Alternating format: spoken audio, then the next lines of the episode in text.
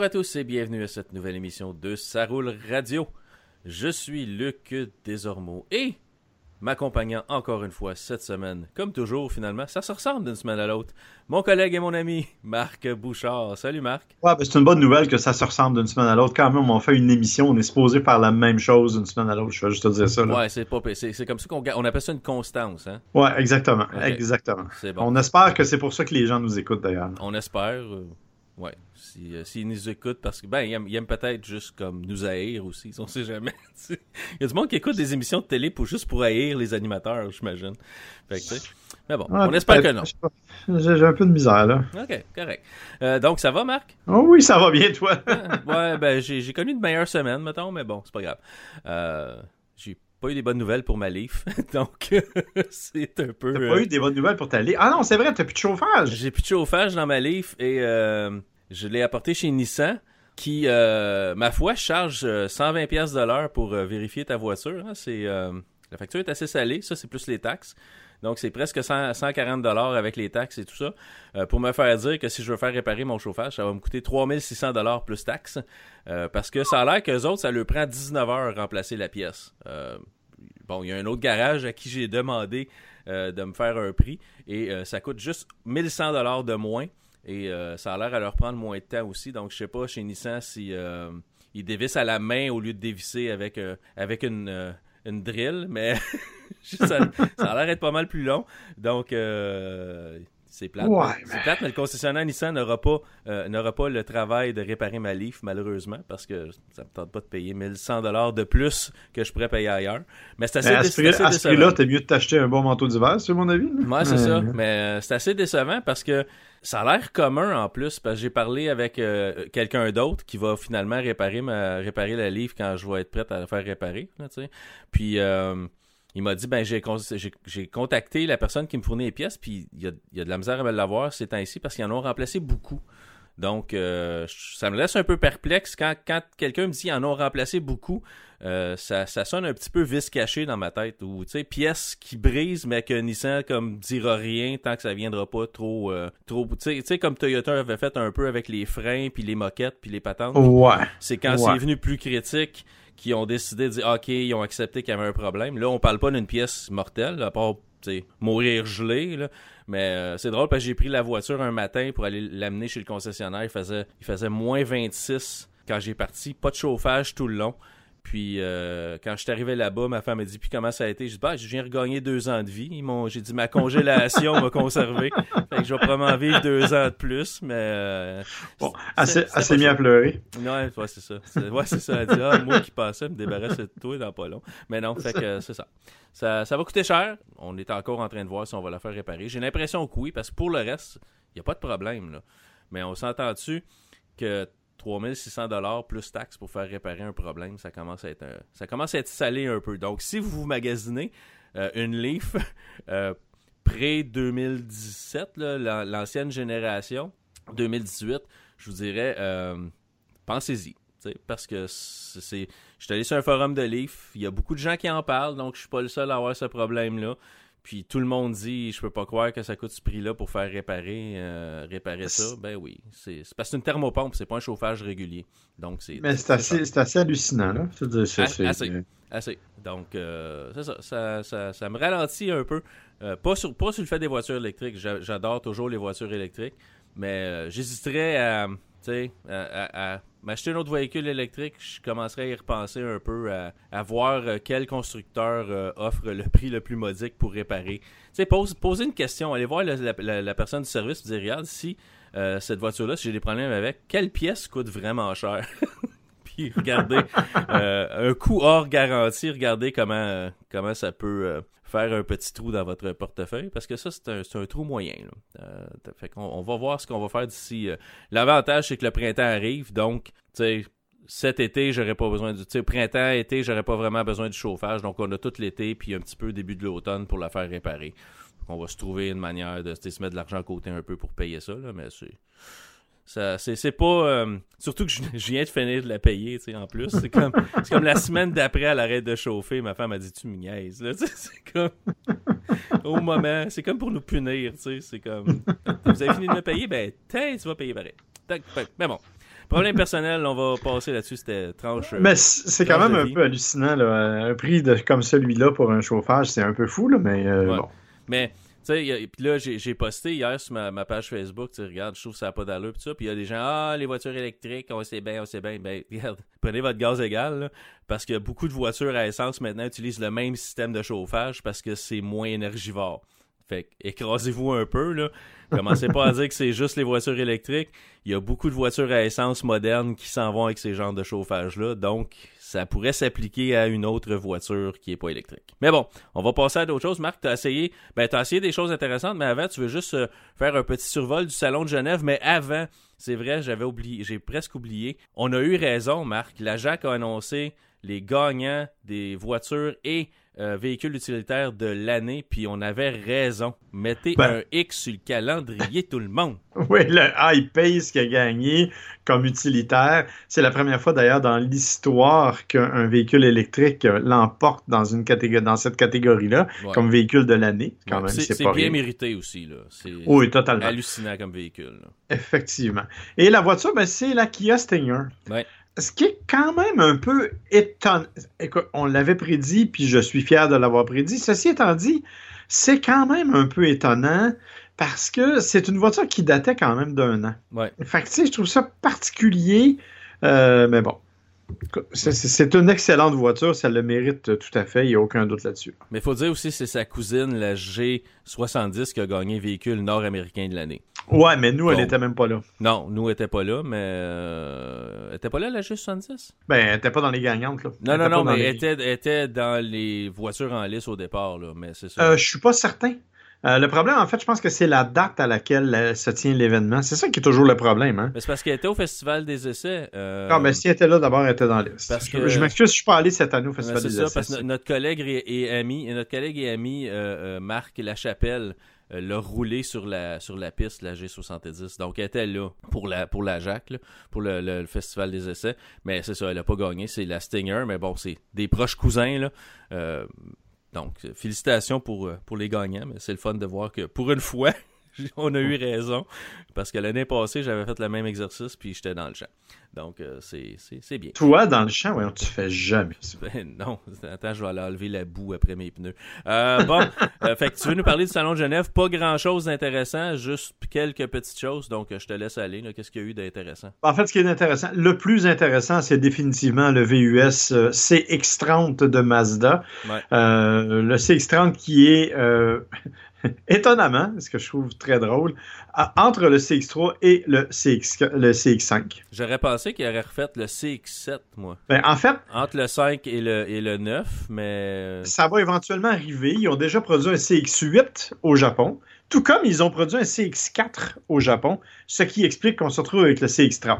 Pourquoi pas CX4 ici aussi? Parce que c'est pas le même véhicule, parce qu'il n'est pas conçu de la même façon, parce que, bon, toutes sortes de raisons qui sont sûrement très bonnes dans leur tête. Ouais. Euh, c'est bizarre CX30, là. Oui, totalement.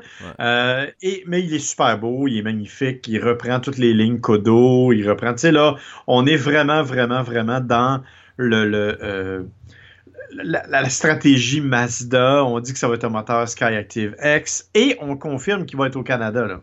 OK. C'est pas. Euh, c'est pas. Euh, c'est pas, le coup de on se fait pas faire le coup de la Mazda 2. Là. Non, non, pas du tout. Là. Ça a été confirmé par les gens de Mazda Canada. Ce véhicule-là va être au Canada. C'est réglé, c'est fait.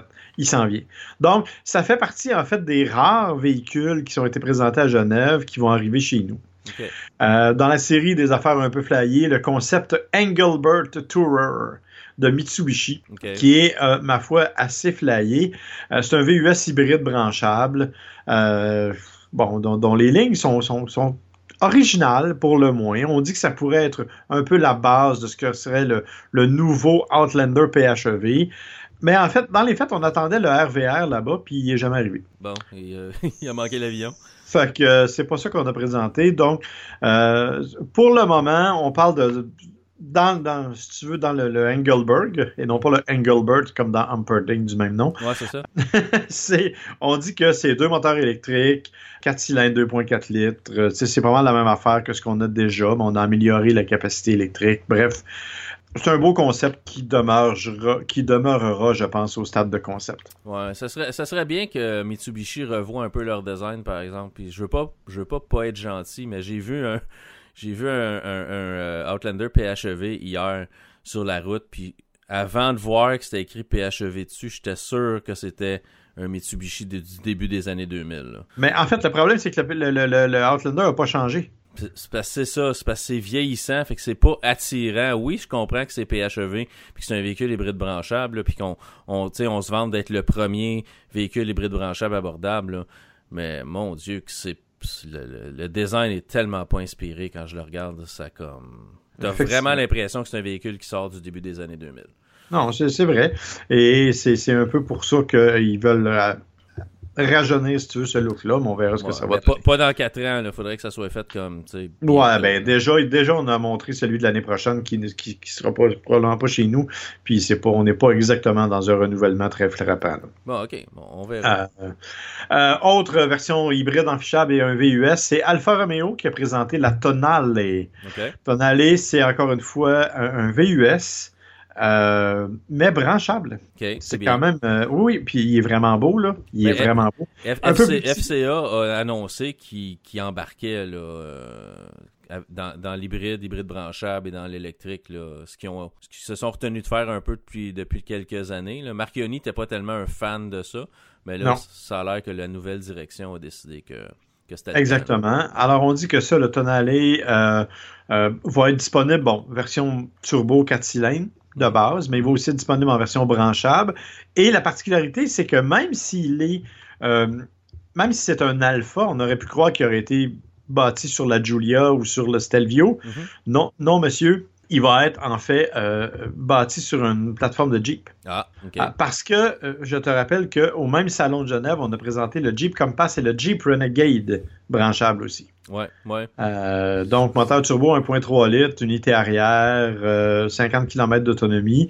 C'est ce qui a été présenté là-bas. Donc, vraisemblablement, on va partager avec le Alfa Romeo. Bon, ça devient intéressant. Ouais. Après ça, bon, il y en a eu des tonnes. Audi qui a présenté quatre véhicules branchables aussi. Subaru qui a présenté la visive Adrénaline. On a-tu hâte qu'il y ait une vraie visive quelque part?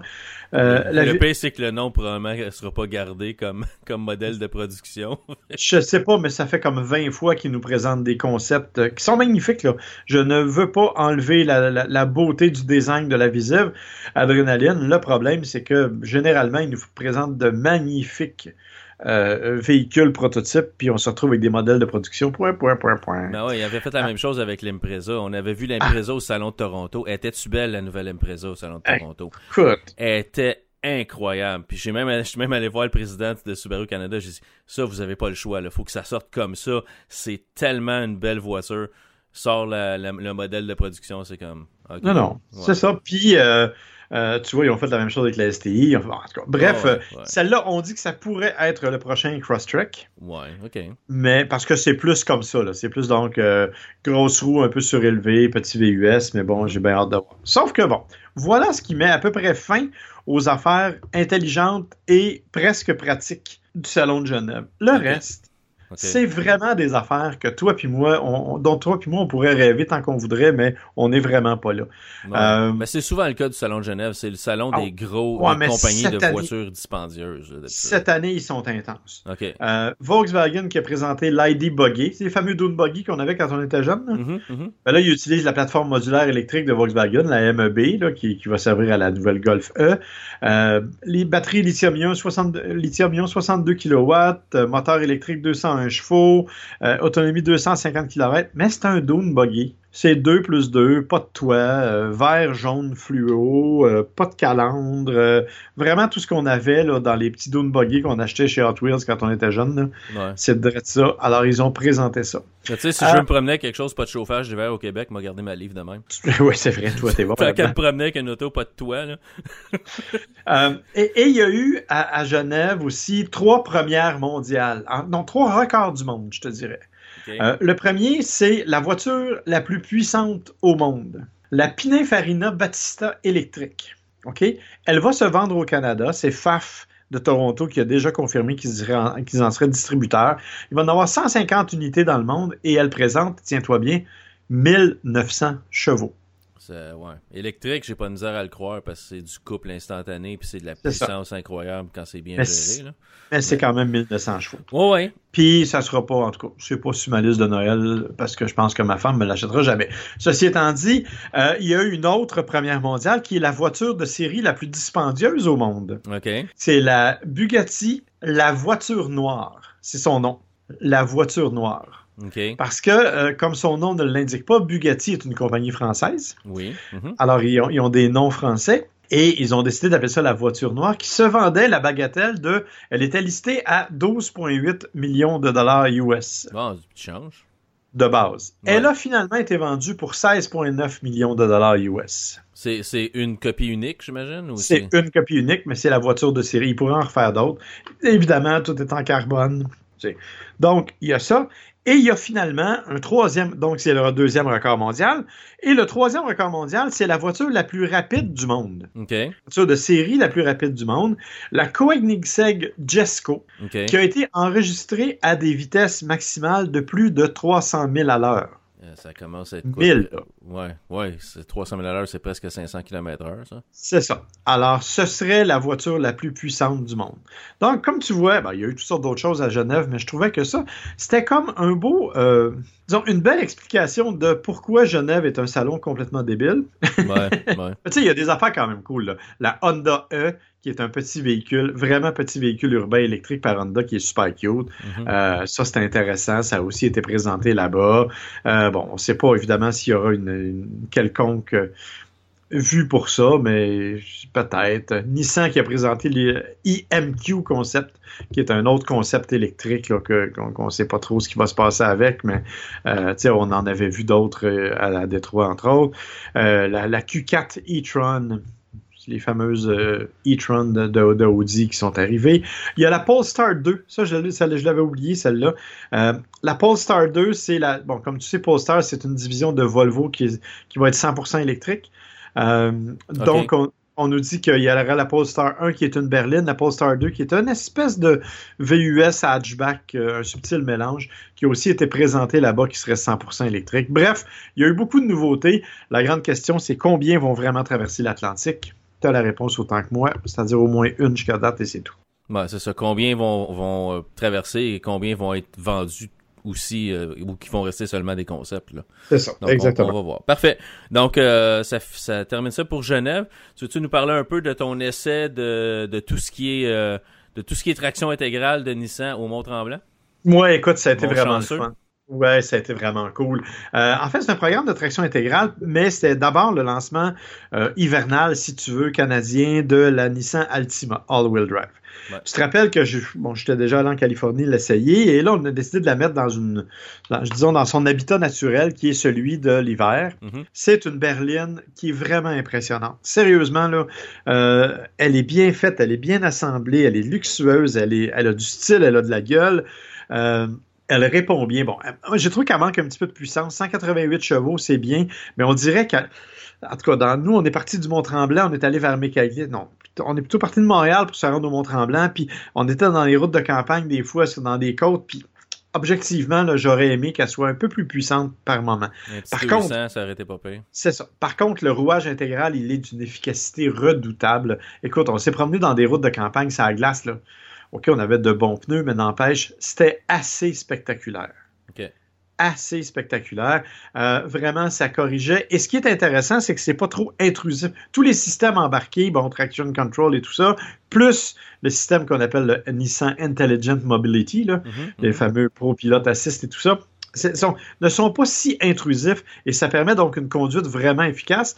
Puis je t'avoue qu'il est arrivé en haut d'une côte à un moment donné où j'ai fait un move de sans dessin. Euh, Encore? Ouais, ça m'arrive. Ben et là, euh, ça, ça, a l'air d'être arrivé à toutes les fois parce que la, la, la semaine passée, tu as parlé d'un move de sans dessin avec un avec un, une longue remorque. Là, un move de sans dessin là. T'as j'étais dangereux? Non, c'est parce que vraiment, on est arrivé dans le haut de la, de la côte et euh, il y avait vraiment de la glace vive, vive, vive. Ah, OK.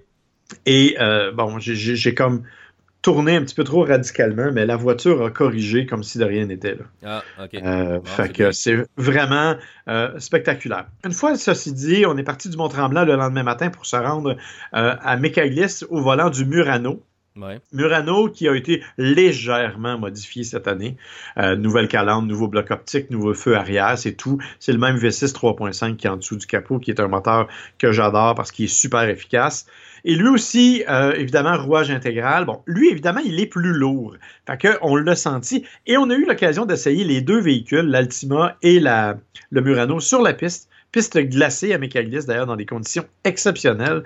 Et euh, vraiment, euh, oui, le Murano, on sent qu'il est plus lourd, qu'il a tendance à, à souvirer largement quand on insiste un peu, mais vraiment, il fait très bien le travail. L'Altima, par contre, sur la piste, écoute, ça se conduit du bout des doigts. On était sur la glace vive, OK, on avait des pneus à clous, là, mais on roulait 50, entre 50 et 60 km heure euh, sur la glace vive en faisant des slaloms puis des virages, puis honnêtement, on était tout à fait capable d'être en contrôle. OK, c'est bien. Et il y a eu la fin de la journée, ben, en fait, dans mon cas, le début, où ça a été la partie où je me suis amusé le plus. Tu te rappelles qu'au Salon de l'Auto de Montréal, on a présenté un véhicule qui s'appelait la Nissan Ultimate. Oui, oui. Qui est une Altima, en fait, qui a été corrigée par euh, Motorsports in Motion, MIA, euh, sur la, rive nord de Montréal. Et euh, ils ont élargi les arches de roues et ils ont enlevé les roues pour mettre des chenilles. Ouais, on avait fait la même chose avec un, le Rogue. Le Rogue l'année passée. Ouais. C'est ça. Mhm. Mais le Rogue était beaucoup plus élémentaire que ça. Ils ont vraiment fait une job incroyable avec l'Altima. En fait, c'est une Altima pareil. As tout, les systèmes embarqués fonctionnent. Tout est là. là. C'est la même, même voiture. Tu n'as aucun changement et le rouage intégral fonctionne. Et je suis donc allé me promener dans le bois avec cette chemise, avec ce, ce véhicule-là avec des chenilles. Écoute, je ne peux pas t'en parler plus que ça parce que ça a été vraiment super le fun, bien agréable. Évidemment, la direction est un peu compliquée à maîtriser. faut pas que tu tournes quand tu es arrêté parce que les chenilles peuvent débarquer. Tu sais, il y a des contraintes, mais c'est vraiment agréable. C'est sûr que c'est super bruyant, mais c'est vraiment agréable. écoute, j'ai mis j'ai fait un texte sur mon blog, marcbouchard.ca. Je vous invite à aller le voir. Il y a une photo ou deux. Euh, il y a une petite vidéo, en fait. Je parle aussi de l'Altima, mais vraiment, l'expérience avec l'Ultimate, ça a été euh, quelque chose de très, très, très, très cool. Bon, super. Donc, euh, Marc, on va faire une pause. Parce Et il y avait du chauffage. Ah, il y avait du chauffage, j'imagine. Euh, donc, on va faire une pause, mais aller me, me, réchauffer un peu. Et puis, on va revenir avec euh, nos essais de la semaine. Nous sommes de retour. Et Marc, c'est l'heure de nos essais de la semaine. Tu as essayé un véhicule que je vais essayer dans quelques semaines. Véhicule qui, à date, je n'ai pas entendu de mauvais commentaires à, ses propos. C'est le Hyundai Kona 100% électrique, le Hyundai Kona EV. Oui, et honnêtement, c'est jusqu'à maintenant le véhicule électrique qui m'a impressionné le plus, n'en déplaise aux propriétaires de Tesla. Euh, c'est vraiment un véhicule qui est super agréable. Écoute, j'en parlerai pas très longtemps parce que, un, la, la bouche m'arrête pas depuis le début de l'émission. Et deuxièmement, comme tu vas l'essayer dans deux ou trois semaines, je suis curieux que tu me fasses la comparaison avec ta Leaf, entre autres, et avec d'autres véhicules électriques. Mais je peux te dire que, d'une part, c'est un Kona, tout ce qu'il y a de plus traditionnel au niveau du look. Donc, je l'aime déjà beaucoup. Au, niveau, au niveau de l'espace, c'est un peu limite. Hein? Euh, assis en arrière, mon fils voulait m'assassiner parce que, bon, il y a des grandes jambes puis il n'y a pas beaucoup de place. Donc, Dis à ton fils que c'est pas une bonne manière de récupérer tes assurances, par exemple. Non, c'est vrai, c'est-tu, j'avais pas pensé à celle-là. Je vais être obligé de. Ça me donne une bonne défense. mais sérieusement. mais, non, mais sincèrement, il n'y a pas beaucoup d'espace arrière. L'espace de chargement est correct, mais sans plus. C'est bon, du point de vue physique, c'est une chose. La conduite, cependant, écoute, la puissance, elle est là. C'est un petit moteur qui est nerveux qui et qui se recharge relativement rapidement. Euh, comme tu sais, je n'ai pas de borne à la maison, je l'ai dit, je l'ai répété de je sais pas combien de temps, mm-hmm. et j'ai pas eu de problème. Ben, pas eu de problème. C'est vrai que j'ai fait moins de, de routes probablement que je n'en fais d'habitude, mais honnêtement, j'ai trouvé que ça se rechargeait bien. Mon, écoute, même mon système électrique n'a pas sauté, ce qui est presque un exploit dans mon cas. Euh, et honnêtement, euh, j'ai fait appel à des bornes de recharge rapide une seule fois pour être en mesure de, de, de franchir tout ce que je pouvais. Euh, honnêtement, j'ai beaucoup aimé l'ergonomie aussi, j'ai beaucoup aimé la motorisation. Euh, j'ai pas de mauvais commentaires à faire sur le Kona électrique. Vraiment. C'est vraiment un petit véhicule qui est que je recommanderais n'importe quand pour quelqu'un qui veut un véhicule électrique. Et bon, 415 km d'autonomie, ça c'est ce qui est ultimement annoncé. Il faisait froid, j'ai eu 303 au maximum. Ça c'est ce que j'ai eu de plus.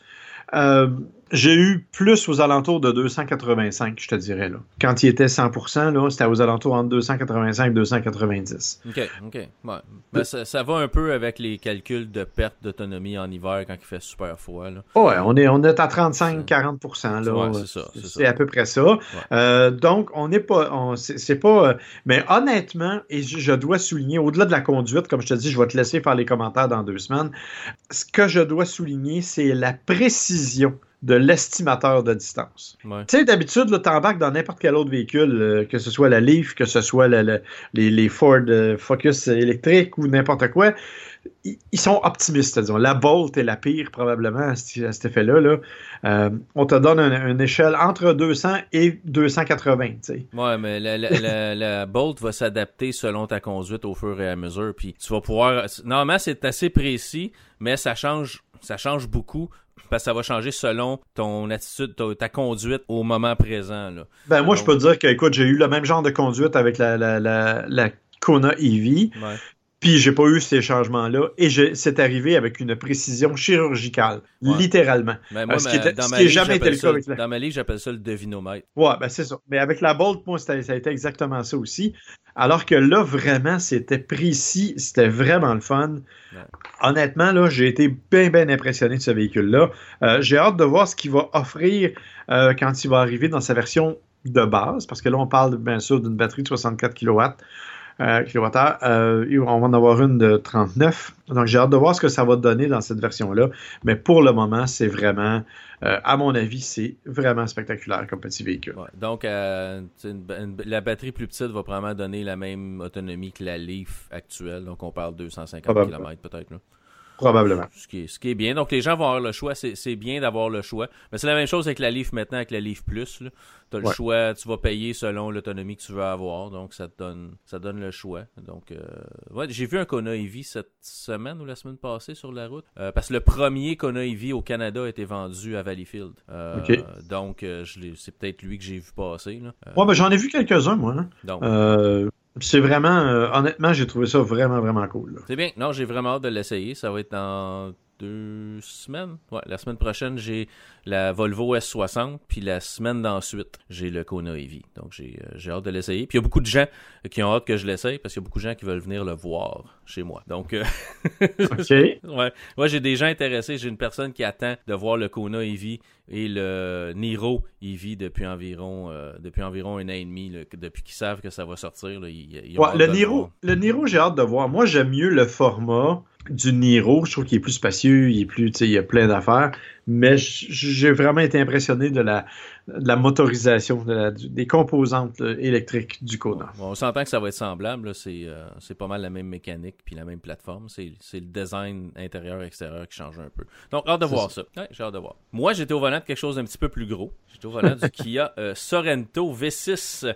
Euh, avec 7 passagers. Donc, un gros véhicule, mais le Sorento, ça a toujours été dans cette catégorie-là un de mes véhicules préférés. C'est confortable, c'est spacieux, le, véhicule est vraiment joli, l'intérieur, la finition est vraiment à point.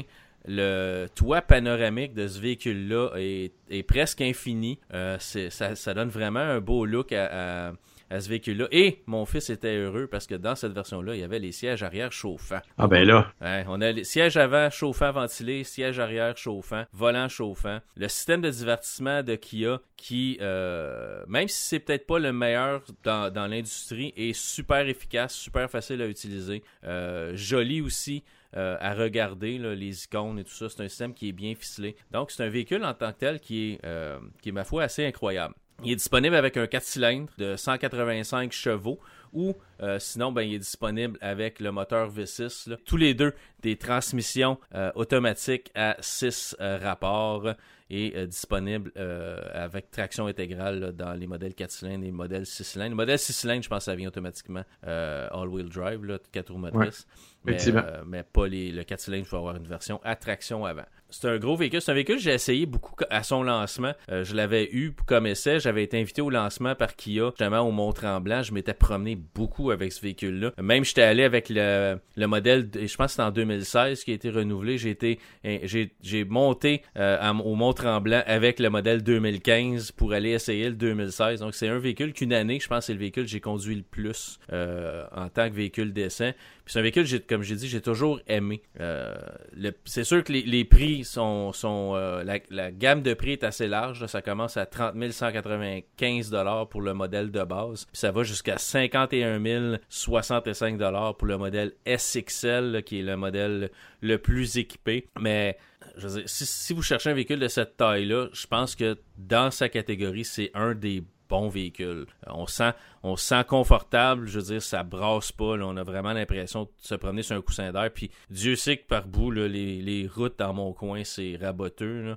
Euh, mais tu sens presque rien. C'est, vraiment un véhicule qui, qui va vous euh, va vous chouchouter. Là. Ça sera pas ça sera pas incroyablement euh, raboteux quand vous allez vous promener là-dedans. La transmission, c'est une transmission qui est efficace. La, la, transmission, c'est ce rapport chez Kia. C'est une transmission qui est efficace, qui fait bien le travail. Euh, on sent pas nécessairement les changements de vitesse. J'ai pas vraiment un peu comme ta, ta, ta Niro, ton Kona électrique, j'ai, j'ai pas de côté négatif vraiment ce véhicule-là. Euh, ça fait tout euh, soit super bien, soit correctement.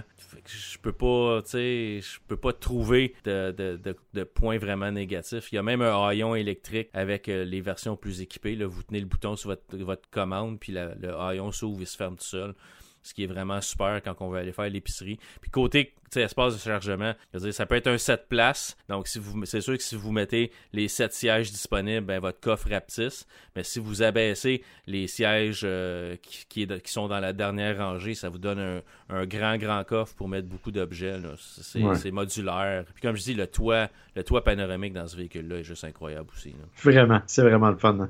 Ouais, ouais. C'est, euh, moi aussi, j'ai beaucoup aimé. J'ai honnêtement beaucoup aimé. C'est un véhicule qui est euh, qui a d'une grande souplesse, qui a d'une grande douceur, qui, est très spacieux, franchement. Là, euh.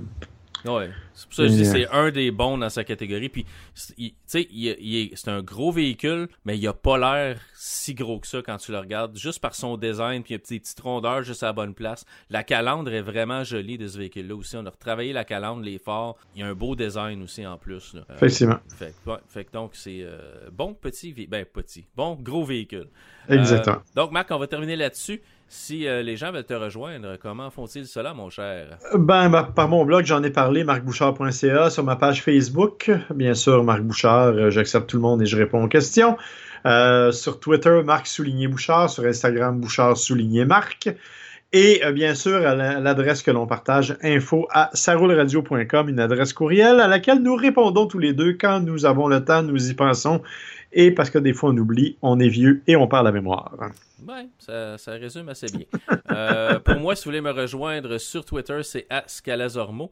Sur Facebook, c'est Luc Desormeaux. Sur Instagram, c'est Desormeaux Luc. Si vous voulez euh, écouter l'émission, ben, vous pouvez le faire à travers euh, soit Google Play, soit iTunes, même Spotify. Vous pouvez nous télécharger directement de notre site qui est saroulradio.com et vous pouvez nous écouter euh, directement sur des radios web, sportradio.ca et Radio Média Plus.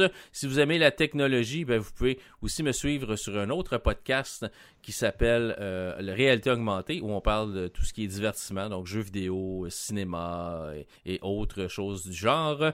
Et puis j'ai un canal YouTube, aussi une chaîne YouTube, Luc Desormeaux, où je parle surtout de jeux vidéo et de technologie et d'imprimantes 3D. Donc, Est-ce que tu publies souvent sur ta chaîne YouTube? Euh, j'essaie de faire une vidéo par semaine, à peu près. Des fois deux, ben, souvent c'est une vidéo par semaine. Euh, mais tu sais, je fais ça comme quand j'ai du temps. J'essaie, mais j'essaie d'en mettre une vidéo par semaine au moins pour mettre du contenu. Euh, des fois, ça va être des jeux. Comme là, je suis parti sur une, lancée de, de, nouveaux jeux vidéo que j'ai eu.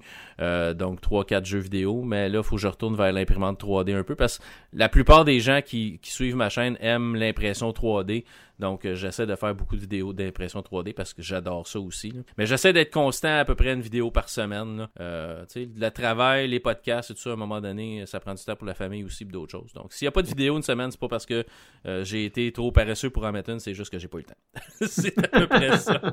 Donc, merci Marc d'avoir fait cette émission avec moi encore une fois cette semaine. C'est toujours agréable. Merci aux auditeurs de nous écouter. On apprécie grandement que vous preniez le temps d'écouter l'émission, peu importe où. c'est toujours apprécié. Et on se dit à la semaine prochaine pour une autre émission de Ça roule radio. Bye tout le monde. Bye bye, bonne semaine.